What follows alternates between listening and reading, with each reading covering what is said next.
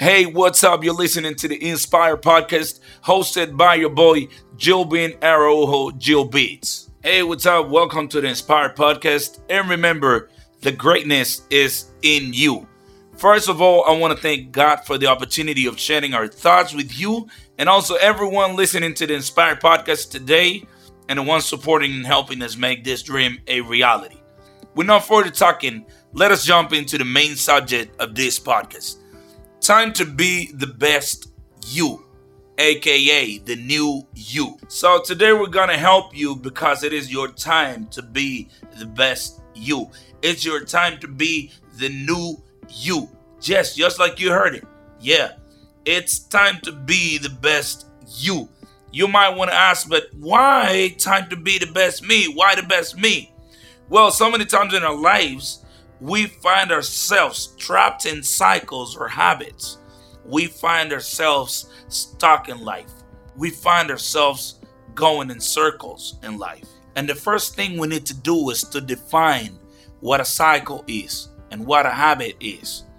A cycle is any complete round or series of occurrences that repeats or is repeated.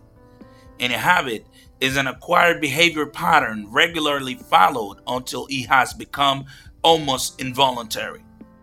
So it means that you haven't been able to get out of the same pattern of living. It means that you haven't been able to get out of the same situation, out of the same stress, out of the same pain, out of the same relationships, and so on. And you have been blaming God for it.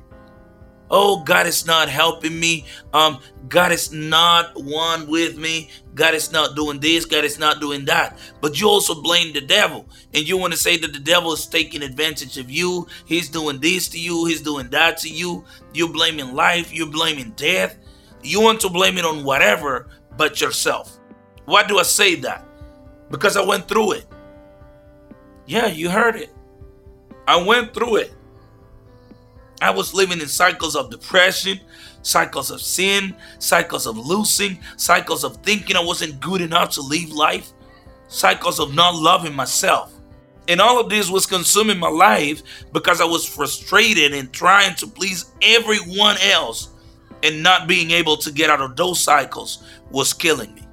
And you know what? Cycles can be really dangerous because when you're living in a cycle and you get used to it, man, you forget how life looks outside of the pattern of the cycle that you're going through.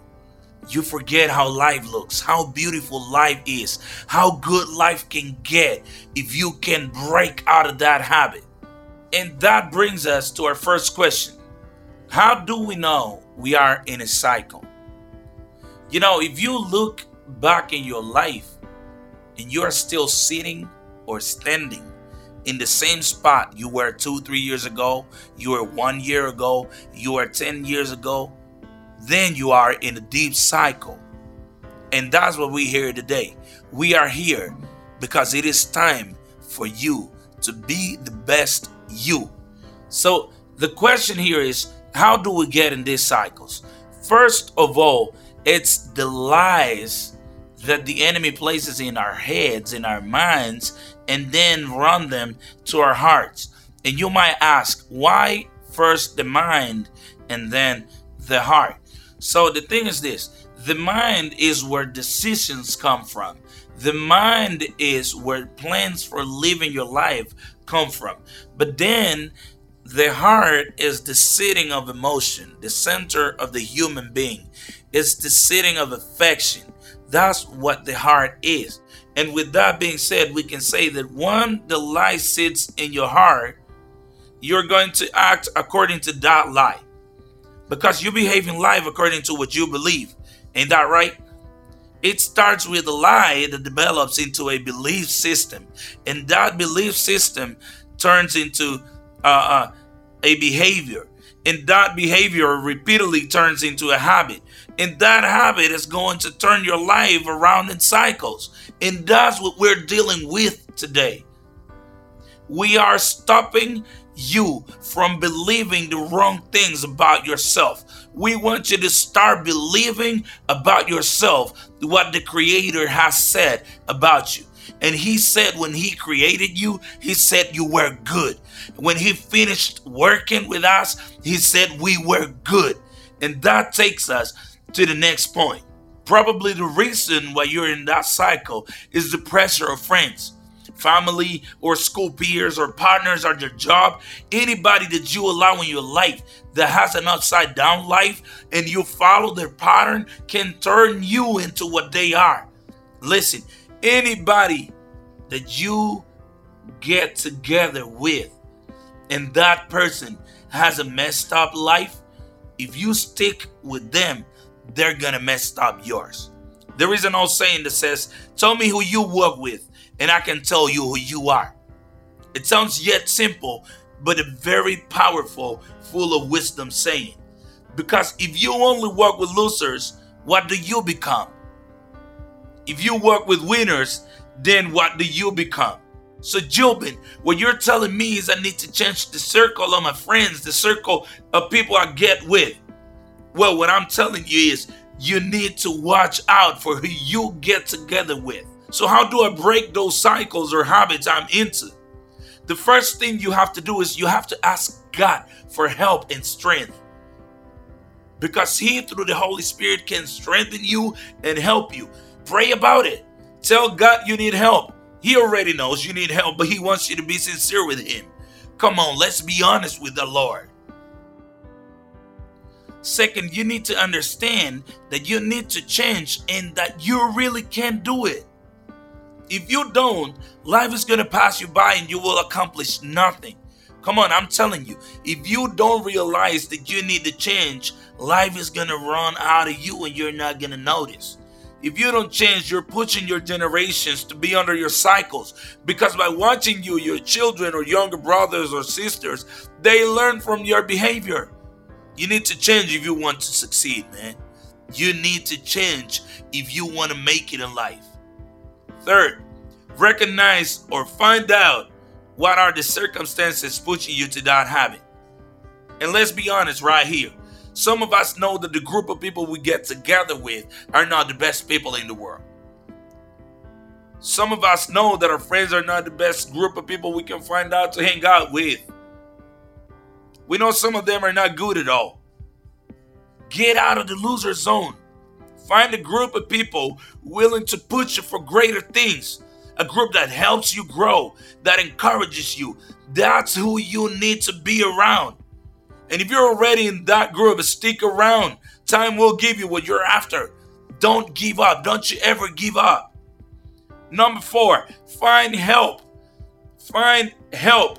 Don't try to do on your own. Find help, man. Be accountable. Find someone you trust and keep track of your progress. Be honest with yourself and that person. Tell them how things are going. That way, you're getting help, and the load is not going to be as heavy if you find help. Don't carry all of this on yourself. Find help. And last but not least, once you have done all of this, it is time to replace the bad cycles for the good ones. Come on, if you break a habit or a cycle and you don't find another thing that's positive to do, then things are coming back. Things are coming back. Remember, they are repeated patterns that stick in our mind, that work in our hearts. And when we get used to them, we will just fall for them every time. Now, in order to break him, you need to find something else to do to completely break him. If you used to watch TV every day from 3 to 9 and you want to break that habit, you first need to find something else to do from 3 to 9 and then you're going to be able to break that. Now, instead of sitting all day long and watching TV for no reason, why don't we now grab a book and read for an hour or just 30 minutes? And by the end of the first year, we're going to have 182 and a half hours of reading. If you compare that to a person trying to get a driver's license, they need 65 total hours to get a driver's license. 45 hours is lessons and 20 hours of practice. And by reading 30 minutes a day in a year, you tripled that. Now you're good at it. You got your reader's license. You got your habit breaker license. That's just 30 minutes a day. Find something else sports, exercise, financial education, whatever it is you decide to go for. Go get it. You can get it. You can do it. God created you good. He hid potential in you. Great potential is hiding inside of you. And if you allow Him to, and you yourself decide to find it and work with the Lord, He will take you to places you never thought you would be. Come on, repeat after me. I can do all things in Christ who strengthens me. I can do all things in Christ who strengthens me. He created you good. He hid potential in you. He gave you the ability to. He gave you the strength to do it. And He is leading you in the way of doing it. Come on. It's time for you to be the best you. This is Jobin Araujo, your host at the Inspire Podcast. And remember, it's time for you to be the best you.